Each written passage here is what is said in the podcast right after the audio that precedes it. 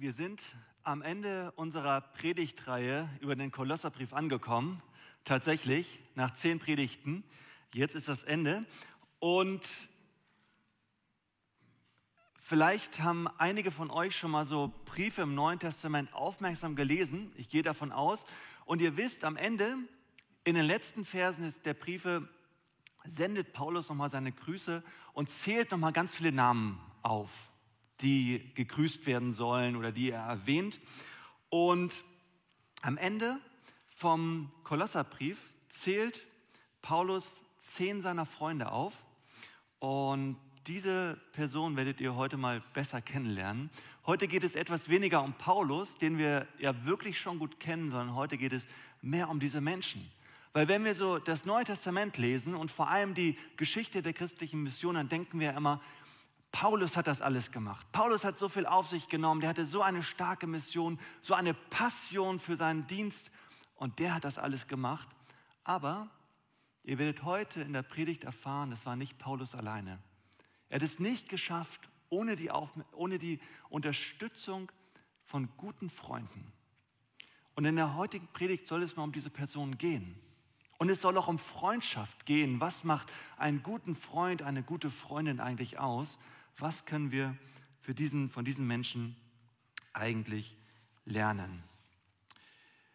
Gott hat uns nicht dazu erschaffen, allein zu sein, die Dinge alleine zu schaffen, sondern er hat uns dazu geschaffen, dass wir es gemeinsam tun. In Sprüche 4, Vers 9 lesen wir, zwei haben es besser als einer allein, denn zusammen können sie mehr erreichen. Die meisten von euch wissen, dass das zutrifft. Und vor allem Paulus wusste, dass das hier zutrifft. Er hebt zehn Freunde hervor, die wirklich elementar waren. Ohne diese zehn Individuen wäre es für uns auch nicht möglich gewesen, in den letzten Wochen diesen fantastischen Brief in der Bibel zu lesen und zu studieren. Dank dieser zehn Personen durften wir das alles erleben. Also, ich möchte mal gar nicht lange darüber reden, gar nicht lange vorreden. Wenn ich über Freundschaft rede, noch eine Sache gesagt. Ihr wisst, dass Freundschaft ein sehr vielschichtiges Thema ist. Jeder dieser Personen hat etwas mit an den Tisch gebracht. Also los geht's. Am Anfang haben wir einen verlässlichen Freund. In Kolosser 4, 7 bis 8 lesen wir, alles, was mich betrifft, also was Paulus betrifft, wird euch Tychikus mitteilen, der geliebte Bruder und treue Diener und Mitknecht im Herrn, den ich eben deshalb zu euch gesandt habe, damit ihr erfahrt, damit ihr erfahrt, wie es um uns steht und damit er eure Herzen tröstet. Tychikus war ein wirklich guter Freund von Paulus, so gut, dass Paulus ihn sogar als einen geliebten Bruder bezeichnet, einen treuen Mitknecht, einen, einen Mitknecht im Herrn. Und seine Aufgabe war es, den Kolossern ein Update zu geben, ein Update darüber, wie es Paulus zurzeit geht. Ihr wisst ja, Paulus war im Gefängnis, es ging ihm nicht gut. Und er hat ihn deswegen zu den Kolossern geschickt und auch damit die Kolosser getröstet werden. Höchstwahrscheinlich war Tychicus derjenige, der den Brief aus dem Gefängnis von Paulus überbracht hat an die Kolosser.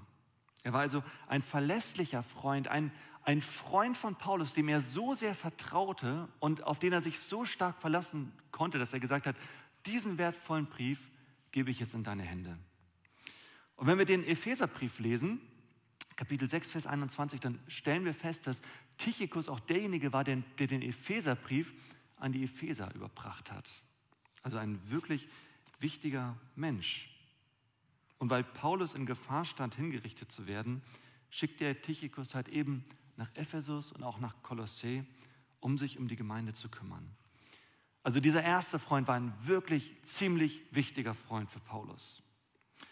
Als nächstes hatte Paulus einen neuen Freund. Wir lesen weiter, dass Tychicus auf dem Weg nach Kolossä nicht alleine war, sondern dass er kam zusammen mit Onesimus, dem treuen und geliebten Bruder, der einer der euren ist. Sie werden euch alles mitteilen, was hier vorgeht. Onesimus wirkt auf manche von uns erstmal etwas irritierend, weil die Bibel ihn als einen Sklaven bezeichnet. Nicht ein Sklave Christi, sondern ein wirklicher Sklave. Dieser Mensch gehörte jemandem. Und manche von euch sagen vielleicht, ach, wieso kann die Bibel so darüber sprechen? Aber es wäre seltsam, wenn Paulus und wenn die anderen Verfasser der Bibel Sklaven nicht beim Namen nennen würden, denn die Gemeinde in Kolossee bestand vielleicht zur Hälfte aus Sklaven und da wäre es seltsam gewesen, nicht auch über diese Menschen zu sprechen. Das Interessante an Onesimus war aber, dass Onesimus seinem Meister oder seinem Herrn, seinem Besitzer davongelaufen war. Er war weggelaufen und wo ist er hingelaufen? In die Hauptstadt des damaligen Reiches, nach Rom. Und wen hat er da getroffen? Paulus. Er hat Paulus getroffen. Und Paulus erzählt diesem Onesimus von Jesus und Onesimus bekehrt sich. Und Paulus gewinnt ihn so neu, dass er so, so lieb, dass er ihn im Philemonbrief, also dem Brief an den Besitzer von Onesimus, an Philemon, dass er ihn sogar nennt, mein Kind Onesimus, den ich gezeugt habe in der Gefangenschaft. Also er hat ihn sozusagen, Onesimus ist neu geboren, weil er Christ geworden ist und Paulus sagt, er hat ihn gezeugt. Also Paulus war gefangen, Onesimus schaut vorbei, Paulus erzählt ihm von Jesus und Onesimus wird ein Christ. Und jetzt ist er ein neuer Freund von Paulus und auch relativ neu im Glauben, aber Paulus nennt ihn jetzt schon einen treuen und geliebten Bruder. Als nächstes hatte Paulus einen loyalen Freund. Und der Name dieses Mannes war Aristarchus, mein Gefangener, grüßt euch. Aristarchus war ein Mazedonier aus Thessaloniki und wir wissen nicht viel über ihn, aber was wir über ihn wissen ist, dass es eine Person war, den hatte man gerne um sich, wenn es eng wurde. Wenn es schwer wurde im Leben, dann brauchte man so einen Aristarchus bei, bei sich. So war Aristarchus beispielsweise dabei, als die Menschen in Ephesus im Diana-Tempel Radau und Krawall gegen die Christen machten.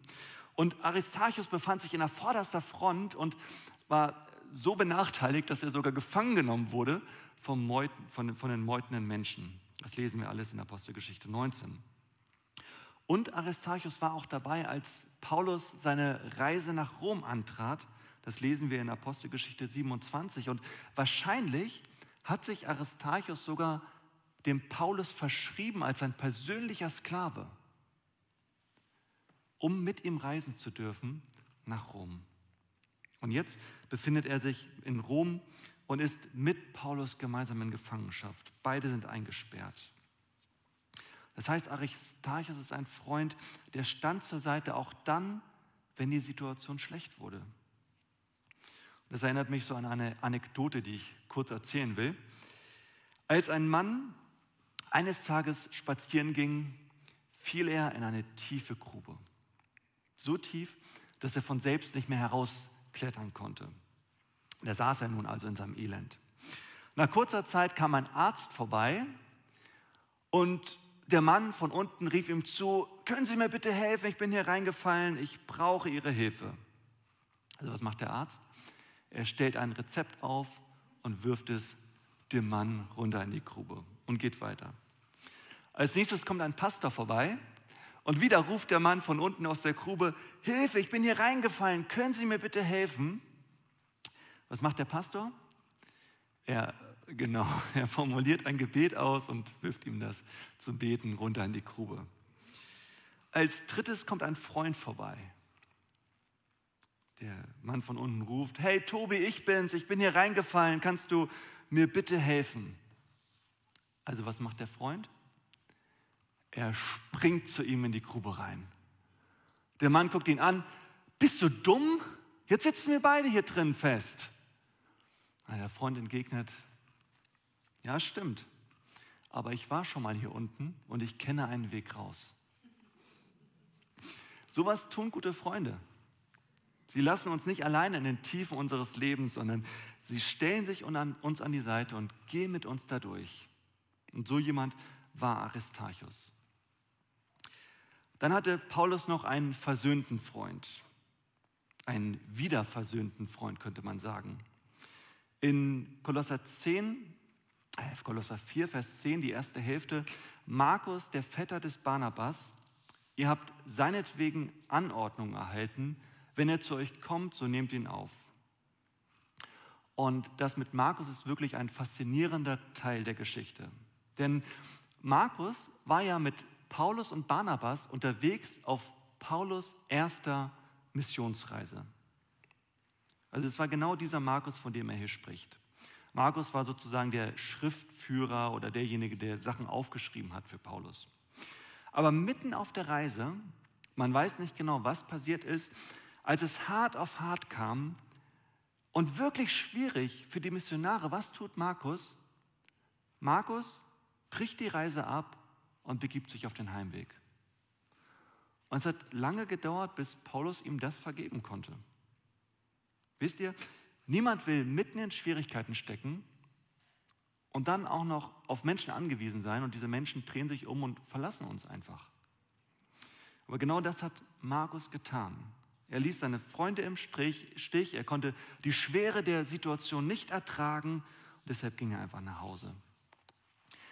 Die christliche Tradition sagt, dass Markus nach Ägypten gegangen ist und dort in Alexandria eine christliche Gemeinde gegründet hat.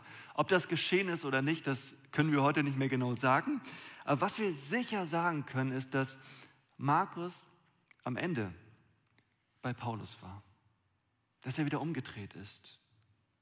Paulus hatte Markus wieder bei sich und ihn als einen wirklich hilfreichen Freund an der Seite. Und der Gemeinde in Kolossee schreibt er hier, nehmt ihn herzlich auf.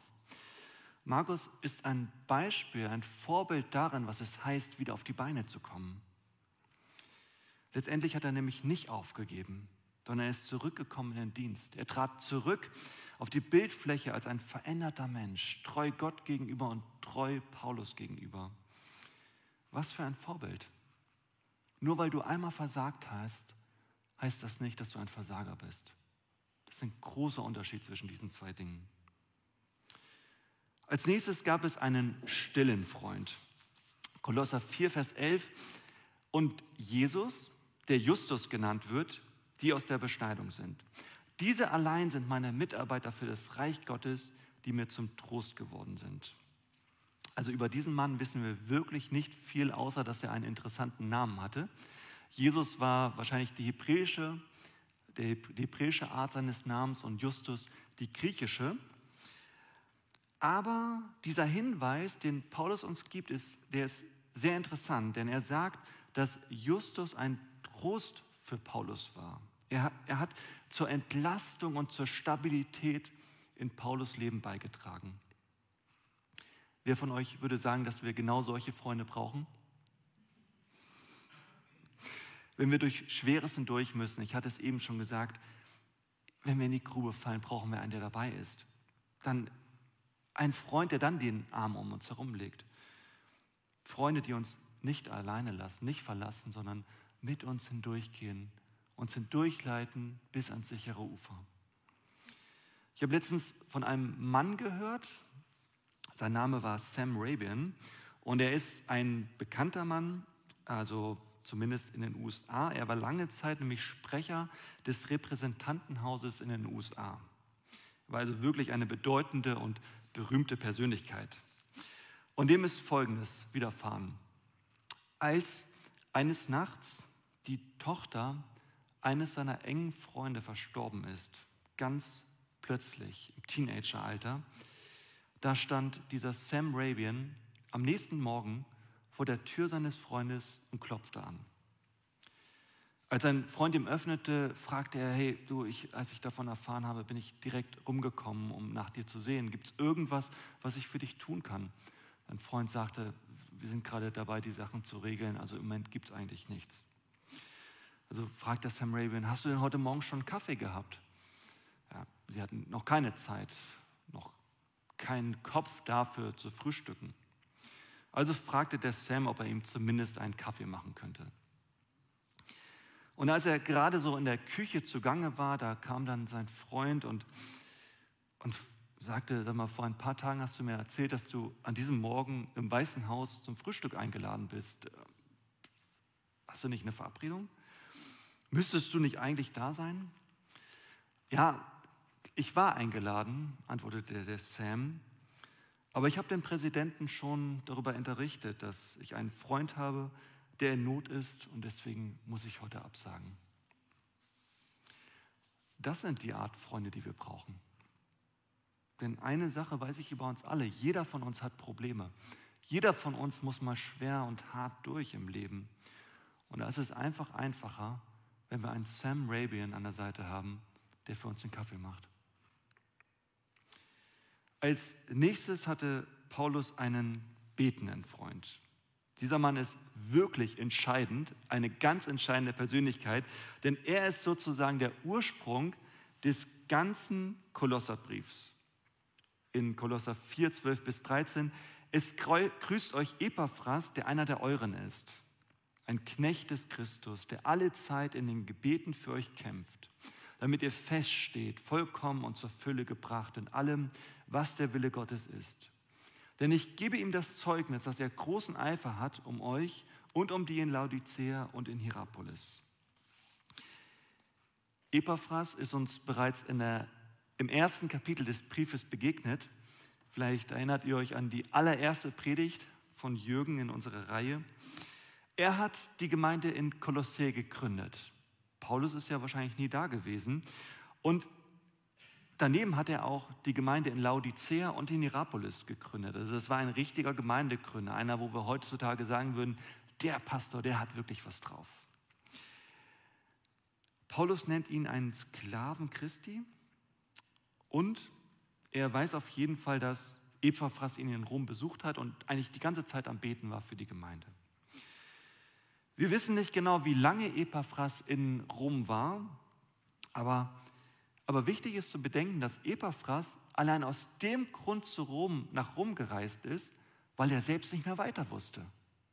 Also das heißt, er, er hat die Gemeinde gegründet, er war ein angesehener Pastor, aber er kam mit seinem Latein ans Ende. Diese ganzen Irrlehren, diese ganze Verwirrung, die in die Gemeinde Kolosse reinkam, damit kam er nicht zurecht und deswegen bat er Paulus um, um Hilfe. Und genau deshalb schreibt Paulus auch diesen Brief. Epaphras war also so eine Art Vermittler. Aber das Interessante ist hier, dass Paulus gar nicht will, dass die Nachwelt, also wir heute, genau das über Epaphras wissen, sondern er möchte, dass wir wissen etwas viel Entscheidenderes über Epaphras. Er war ein Beter. Wir lesen da als erstes, er war ausdauernd im Gebet. Wir haben das letzten Sonntag gehört, dass ähm, was wir schon in Kolosser 4, Vers 2 lesen, hört nicht auf zu beten. Wisst ihr, das Interessante an den Anweisungen über Beten im Neuen Testament ist ja nicht, dass da steht, wir sollen beten, sondern dass da steht, wir sollen nicht aufhören zu beten. Denn beten tun wir ja alle, wenn wir in Schwierigkeiten geraten. Viele beten vor dem Essen, viele beten vor dem zu Bett gehen. Aber die Bibel sagt, am besten ist das, wenn wir rund um die Uhr in einer Art Gebetsstimmung sind, in einer Haltung, in der wir rund um die Uhr beten können. Also, dass da gar nicht erst irgendwas in unser Leben reinkommt, was uns Unlust, was Unlust verbreitet zu beten oder sich dem Gebet irgendwie in den Weg stellt. Das war bei, bei dem Mann der Fall. Und als weiteres lesen wir, dass er kämpferisch im Gebet war. Und bei den ganzen Anliegen, die wir zurzeit so ins Gebet mit hineinnehmen, was alles so passiert in dieser Welt, da, da liegt das nahe, kämpferisch zu beten.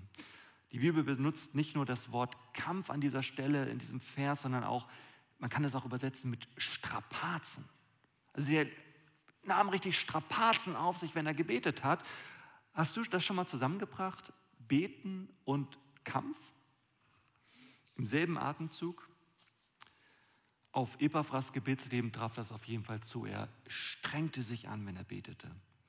So ein bisschen so wie Jakob im Alten Testament. Der hat ja mit Gott gerungen und die kämpfen da die ganze Nacht. Die Geschichte ist nicht so ganz zu verstehen, aber auf jeden Fall sind sie am Kämpfen, Jakob und Gott. Und am Ende sagt Jakob zu ihnen, Gott will weitergehen. Jakob ist so gut wie besiegt und sagt, ich lasse dich nicht gehen, bevor du mich nicht gesegnet hast. Ich glaube, wenn wir wirklich in Schwierigkeiten stecken, wenn etwas geschehen ist, was uns nicht loslässt, dann sagen wir auch das zu Gott im Gebet. Ich lasse dich nicht gehen, bevor du mir nicht gesagt hast, wie ich hier weitermachen soll, wie ich weitermachen kann. Auf diese Weise hat Epaphras gebetet. Als nächstes hatte Paulus einen talentierten Freund. Er erwähnt diesen Mann in Kolosser 4, Vers 14. Es grüßt euch Lukas, der geliebte Arzt. Lukas war eine super wichtige Person in der frühen Kirche. Er war ein Nichtjude, er war Doktor und er ist der Verfasser des Lukasevangeliums und der Apostelgeschichte. Wahrscheinlich ist Lukas sogar der einzige nicht-jüdische Schriftsteller unter allen 66 Büchern der Bibel. In Vers 14 lesen wir, dass Paulus diesen Mann liebte. In der griechisch-römischen Welt hatten Ärzte einen wirklich hohen Stellenwert. Sie waren angesehen und respektiert. Und Lukas war sozusagen Paulus sein persönlicher Arzt. Ich weiß ja nicht, wie ihr das seht, aber stellt euch mal vor, ihr habt immer so einen persönlichen Arzt an der Seite. Oder ich würde sagen, es ist auch gut, einen Arzt als besten Freund zu haben, einen, bei dem man sich immer melden kann, heute geht es mir nicht so gut, was kann ich dagegen tun, ist auf jeden Fall sehr praktisch. Aber jetzt mal ehrlich, ihr könnt euch gar nicht vorstellen, wie wertvoll dieser Mensch für Paulus war. Er war talentiert, er war hoch angesehen, er war Autor, er war Historiker, er war Arzt und er setzte all diese Fähigkeiten ein für Gottes Reich. Und am allerwichtigsten war es, dass dieser Mann ein Freund war für Paulus. Ein Freund, der an der Seite stand bis zum Ende. So wie wir in Sprüche 18, Vers 24 lesen, ein echter Freund hält fester zu dir als ein Bruder. Lukas war solch ein Freund. Also wir hatten jetzt einen verlässlichen Freund, einen neuen Freund, einen loyalen Freund, einen versöhnten Freund, einen stillen Freund, einen betenden Freund, einen talentierten Freund und einen schwierigen Freund. Sein Name war Demas wird nur ganz kurz erwähnt im Kolosserbrief, aber in 2 Timotheus 4, Vers 10 erfahren wir etwas mehr über den.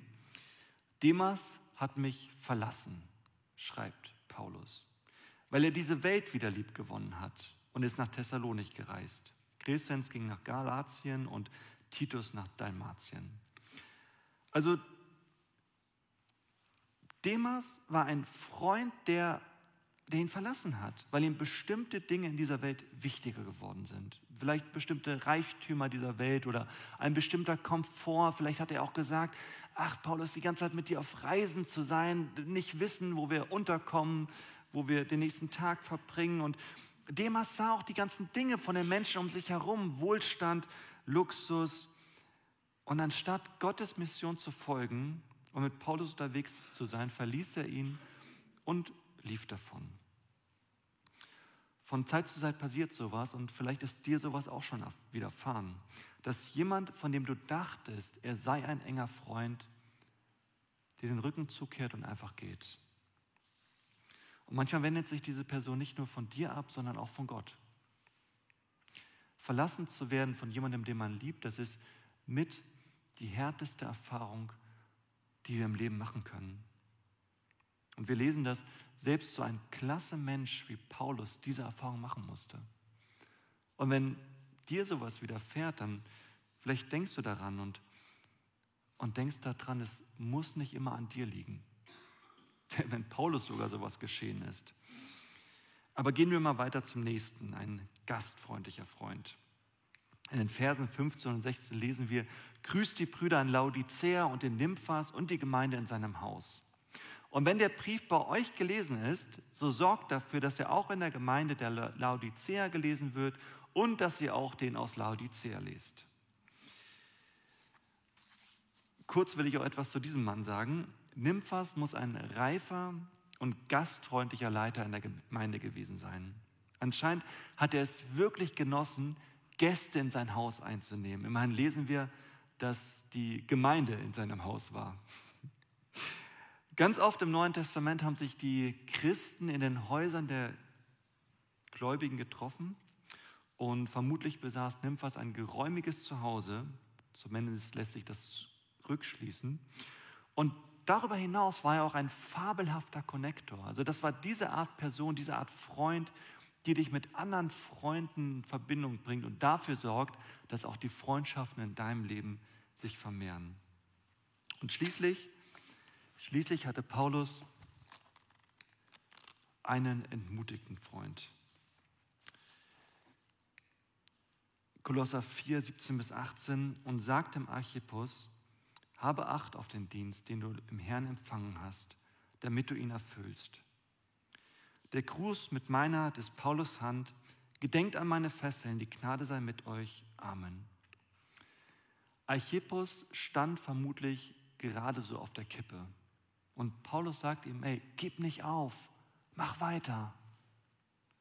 Immerhin hast du doch deinen Dienst von Gott empfangen und wenn Gott dir diesen Dienst aufs Herz gelegt hat, dann wird er dir doch auch helfen, damit weiterzumachen. Und dieses Wort hier erfüllen, das im Griechischen wird das benutzt, Plerois, das bedeutet auch auffüllen oder sättigen. Also Paulus sagt, bring es zu Ende.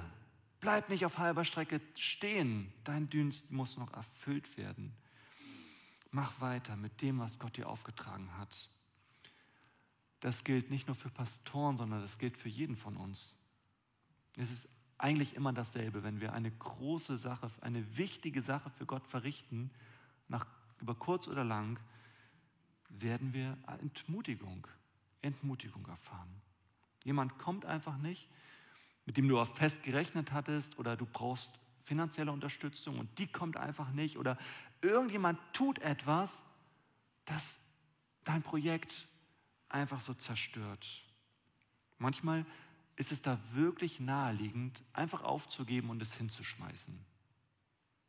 Aber was wir brauchen in solchen Situationen ist so eine, eine Entschlossenheit zur Ehre Gottes, so eine regelrechte rechte Verbissenheit zur Ehre Gottes, bei der man sagt, Gott, wenn du mir diesen Dienst aufgetragen hast, dann werde ich ihn erfüllen, egal was mir im Weg steht.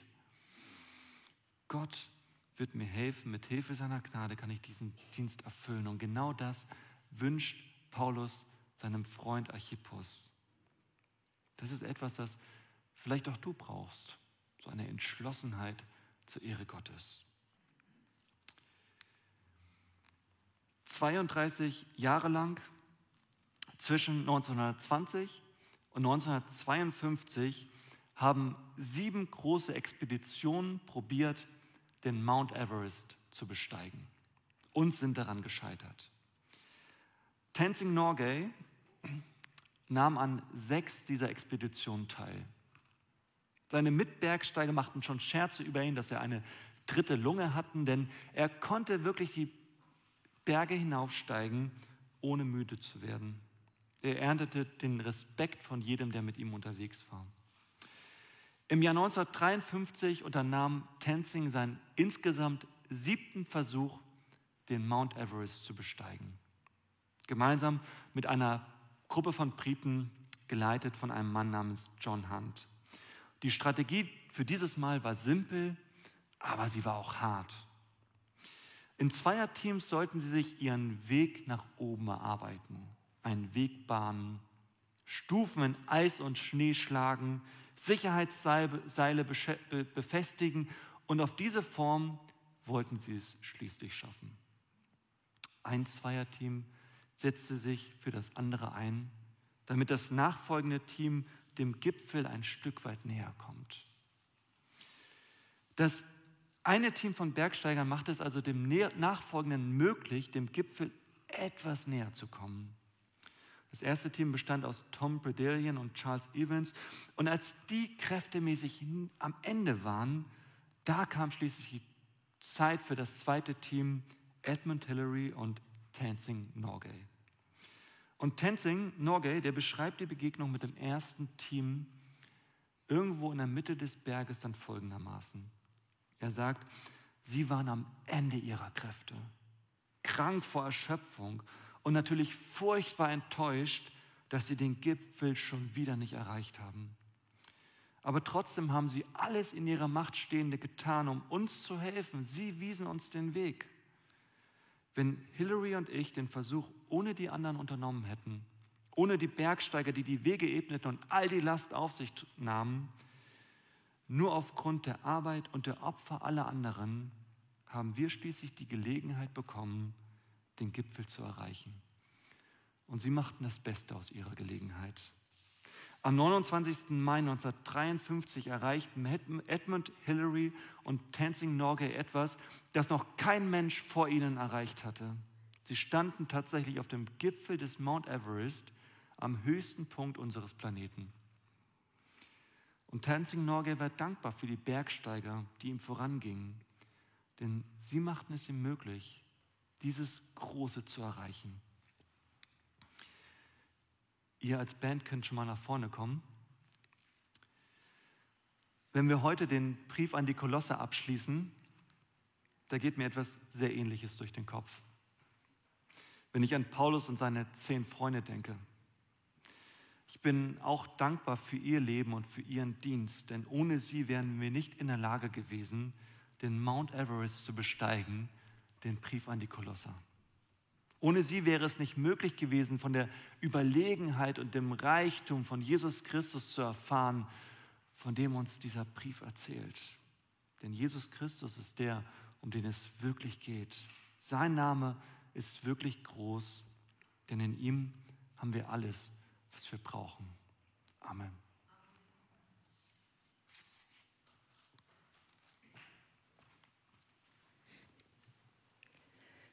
Ja, lasst uns noch ein gemeinsames Lied singen. Du erfüllst mein Herz. Ihr habt es vorhin gehört, ihr kanntet es noch nicht, aber ihr könnt, glaube ich, jetzt habt ihr es einmal gehört und traut euch ruhig einfach mitzusingen.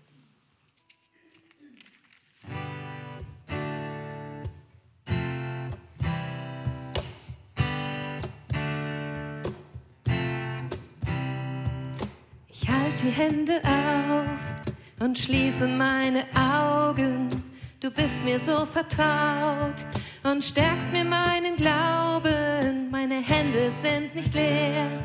Du füllst sie mit deinem Segen. Mein Herz weiß ganz genau, du wirst mir deinen Frieden geben.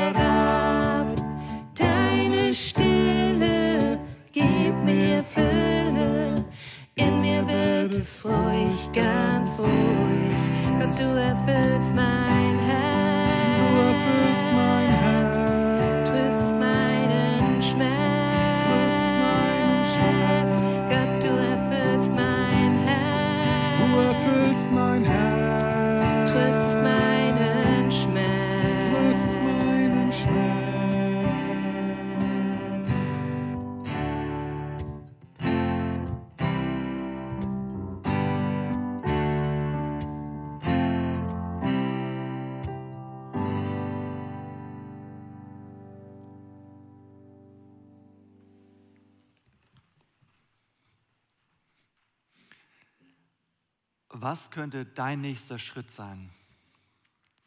Wir haben jetzt von diesen zehn Personen gehört und diese zehn Personen waren gute Freunde von Paulus. Ich hatte gesagt, Gott hat uns dazu berufen, in Gemeinschaft zu sein, es gemeinsam zu schaffen, uns gegenseitig zu unterstützen, andere zu unterstützen und Unterstützung entgegenzunehmen. Ja, nimm das einfach so mit und überleg nochmal, was könnte dein nächster Schritt sein? Wo könntest du für andere Menschen ein besserer Freund sein? Wo möchtest du Freundschaften neu stärken? Wo bist du vielleicht auch bereit, neue Freunde zu finden? Nimm das mal so mit. Und vielleicht war da auch etwas, wo du gesagt hast, ja, ich bin auch gerade an so einer Position, wo ich denke, ist das denn so schlau weiterzumachen? Und vielleicht guckst du mich auch an und sagst, Silvanus, du kennst doch gar nicht meine Situation. Nein, kenne ich nicht, aber ich kenne diese Paradebeispiele und ich habe heute das vorgelesen, was Paulus sagt. Und ich meine Gott zu kennen. Und Gott ist einer, der uns immer wieder Rückenwind gibt im Leben, der uns aufhelfen will, der möchte, dass unser Leben gelingt. Und mit diesem Gott dürft ihr in die neue Woche gehen. Ich möchte euch noch den Segen Gottes zusprechen. Und dazu steht doch bitte auf. Dann werden wir den Abspann sehen und ähm, dabei bleibt bitte noch hier im Saal. Es gibt danach noch ein paar interne Ankündigungen. Lieber Vater im Himmel, ich möchte dich bitten für deinen Segen in der kommenden Woche. Du siehst, was in unserem Leben vorgeht, ob da viel Freude ist oder mehr Leid, mehr Schmerz. Du siehst das Schwere und das Leichte. Du siehst, ob wir durch Täler gerade hindurch müssen oder ob wir über die Höhen unseres Lebens ziehen. Gott, ich danke dir, dass du einer bist, der durch alles mit uns durchgeht. Und ich möchte dich bitten, dass du mit uns gehst in der kommenden Woche, dass du uns segnest und die Freude, die Kraft schenkst, je nachdem, was wir gerade brauchen, den Trost, die Freunde an die Seite, die wir brauchen, deine Nähe, die Nähe von anderen Menschen, bitte segne uns damit. Und der Friede Gottes, der höher ist als alle Vernunft, der bewahre eure Herzen und Sinne in Jesus Christus, unserem Herrn. Amen.